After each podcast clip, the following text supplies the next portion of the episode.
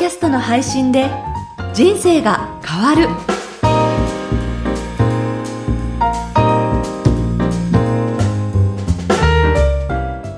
小林まどかです。ポッドキャストの配信で人生が変わる。この番組では自分のポッドキャスト番組を持って配信する人のためにポッドキャストの魅力や具体的な配信方法など毎回一つのテーマに絞ってご紹介しています。株式会社コエラボ代表取締役岡田正宏さんです。岡田さん、今回もよろしくお願いいたします。よろしくお願いします。えーさあ、今回のテーマなんですが何でしょうか？今回は2017トップランキングということで、はい。2017年12月9日に Apple の iTunes で今年最も人気を集めたポッドキャストということで、ええ2017年のトップランキングの発表があったんですよはい、ね。ありましたね。はい。で、このランキングの発表なんですけど、毎年この時期に行われて、ただえー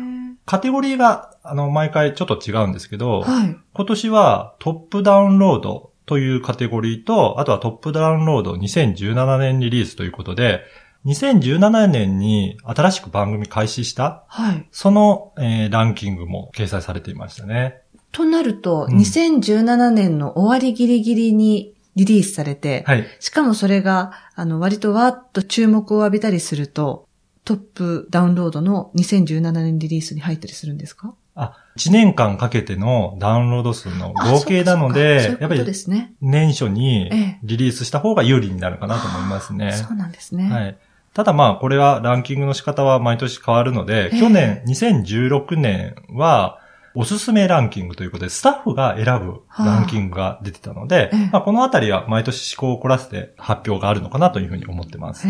で、その去年に関しては、えートップダウンロード、うんそしてトップダウンロード2017年リリース。で、他にはどういうものがあったんですはいか。他には、特に教育カテゴリーとコメディカテゴリーのランキングも発表あったんです。ね。ではあ、コメントのところえに、え半数以上が、もう英語学習に関するものだったというコメントがあってそうですね。ランキング見てても、ええ英語の番組多いですよね。多いですね。はい。なので、日本では、まあ、英語学習の教材として、ポッドキャストがよく利用されているようですっていうふうに、あの、アップルからも発表がありました。はい。そして、コメディやビジネスジャンルええも増えてきてるということで、まあ、そういった関係で、教育カテゴリーとコメディカテゴリーの人気ランキングが出てるんじゃないかなというふうに思ってます。あの、コメディカテゴリーで言うと、爆笑問題のお二人が、はい。割とあの、トップにランクインされてそうですね。いましたよね。最近、ええあの、また再開されたようで、はい出ていますよね。そうですね。あとはやっぱり、ラジオ番組に出演されている方が、そのままポッドキャストでも配信という、そういったコメディの番組が多いかなと思ってます。そうですか。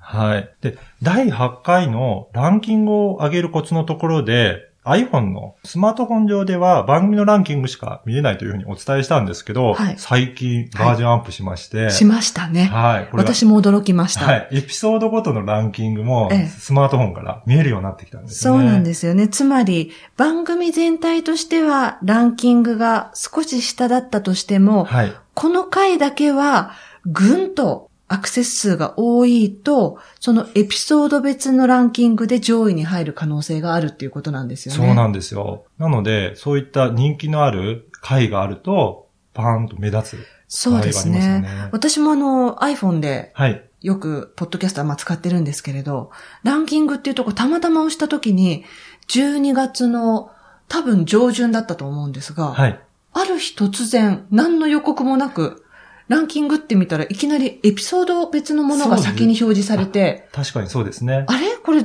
どうしたんだろう？今までは番組別しかなかったのにと思って、見たらエピソードと番組タイトルっていう風に分かれていて、そうですね。ね、急にそういう風にスマホでも見られるようになったそんでよね。うですすね。こういうふうに、まあ、アップルもいろいろ工夫してえ、えいろんな見方ができるようにやってるんじゃないかなというふうに思います。ななので、ぜひ、エピソードごとのランキングもちょっとチェックしてみてはいかがかなというふうに思います。そうですね。ということで今回は2017トップランキングについて伺ったんですけれども、まあ今年2018年、例えば配信1年目の場合には、まあもし今年のこの最後の時にですね、じ2018年12月の時にトップダウンロード2018年リリースの欄に、もしアクセス数が伸びたら入る可能性っていうのはかなりありますね。ありますね。ですよね。新しい番組の中で選ばれるということで、全体の番組よりもぐっとこう、可能性としては近づいてくるんじゃないかなっていうふうに思いますね。そうですね。やっぱり今までずっとやってる番組はもうアクセスがすごいので、えー、今年始める番組ということで、はい、条件が一緒ですので、ぜひ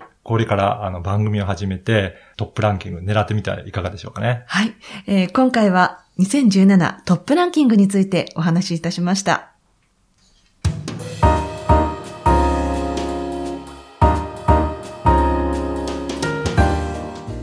続いてはおすすめのポッドキャストのコーナーです。このコーナーでは、声ラボがおすすめする旬のポッドキャスト番組をあなたの番組にも応用できるように配信者の視点でご紹介しています。さあ、岡田さん、今回の番組は何でしょうか？偉人の名言366命日編です。人生が豊かになる一日資源ということで、はい、こちらは声ラボがプロデュースしている番組になるんですね。ええ、多摩大学の副学長である久常圭一先生が集めた名言集で、こちらはあの、もともとは書籍の偉人の命日366名言集というものを音声にした、そういったポッドキャスト番組なんですよ。あの、その日に亡くなった偉人の名言を音声で紹介していて、その日亡くなった方の言葉なんですか？そうなんですね。なので、命日編というふうにタイトルにもあるんですけど、じゃあこの日どなたが亡くなったのかっていうことで、その方のおっしゃった名言をじっくり噛み締めて聞いていただければなというふうに思っています。えー、はい。で、ポッドキャストの説明文の中には、偉人のプロフィールや、久常先生自身が思っている感想なども簡単に掲載していますので、ぜひその説明文のところもチェックしてみると、より内容がわかるんじゃないかなというふうに思います。はい、で、この番組は、はじめに名言を喋って、その後に BGM が流れていきます。で、少し、あの、時間が経った後に、またもう一回名言が流れるという、そういった構成で、時間としてはおよそ3分の番組なんですね。えー、まあ、名言を聞いて、1日3分ぐらいは自分を見つめて、自分に向き合う時間を作っていただければなというふうに思っています。ね、ちょうどいいですね。3分っていうのは、本当に朝の通勤時間とか、ちょっとした時間でもパッとこう聞ける時間ですからね。そうですね。毎日配信されますので、えー、ぜひそういった3分ぐらいの時間をとって聞いていただければなというふうに思ってます。はい。はい、私もね、この番組のタイトルコール担当させていただいて、そね、そこもぜひね、聞いていただきたいなって思います。あの、久常先生も、そのタイトルコールすごくいいというふうに気に入っていらっしゃいましたので、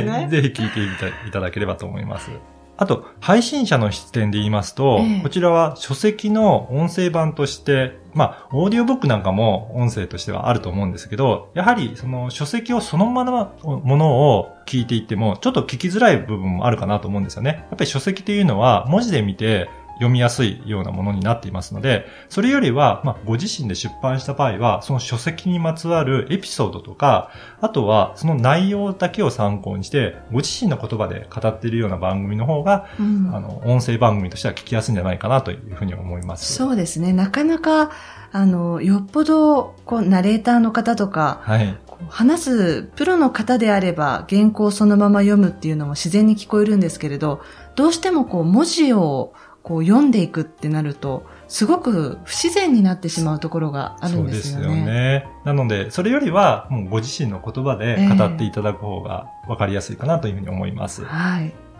えー、ということで今回は、偉人の名言366名日編、人生が豊かになる一日一元、こちらの番組をご紹介しました。